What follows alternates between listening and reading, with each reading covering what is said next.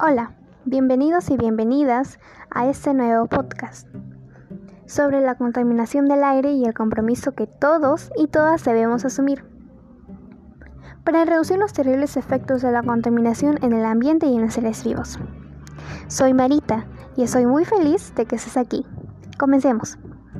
La contaminación ambiental es uno de los problemas que más aqueja a nuestra sociedad en los últimos tiempos. Las acciones irresponsables de muchos ciudadanos y ciudadanas han traído consecuencias graves al ambiente y han afectado en gran medida el bienestar de toda la población. Pero, ¿cuáles son las fuentes de la contaminación? Existen fuentes naturales, móviles y fijas, que contaminan el aire. En las fuentes naturales tenemos a los gases que emiten los volcanes y los manantiales de aguas sulfurosas, mientras que las de origen humano son las fuentes fijas que provienen de la industria y fogatas y las fuentes móviles que tienen su origen en los gases que emiten los camiones, aviones, autos u otro tipo de transporte no alternativo. ¿Y cuál es el efecto de la contaminación en los seres vivos y en el ambiente? En las fuentes fijas se encuentran los gases contaminantes que debilitan la capa de ozono, y entre esos contaminantes se encuentran los clorofluorocarbonos, que al llegar a la atmósfera se rompen y generan monóxido de cloro, que al reaccionar con el ozono, la capa de ozono no puede filtrar los rayos ultravioletas que ingresan a la Tierra, Tengamos en cuenta que los rayos ultravioleta son parte del medio ambiente y la vida en la Tierra. No obstante, su ingreso en exceso a la superficie terrestre pone en peligro la vida de los seres vivos.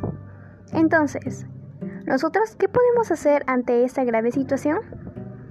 Ante esta situación y la vulnerabilidad vulnerabilidad en que los seres vivos se encuentran debido a los altos índices de contaminación, se deben tomar medidas para disminuir los altos niveles de contaminación y trabajar juntos por el desarrollo sostenible.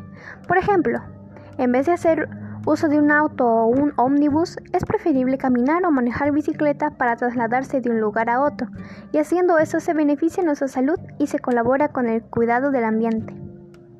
En la agricultura se debe promover el uso de pesticidas y fertilizantes que sean amigables con el medio ambiente.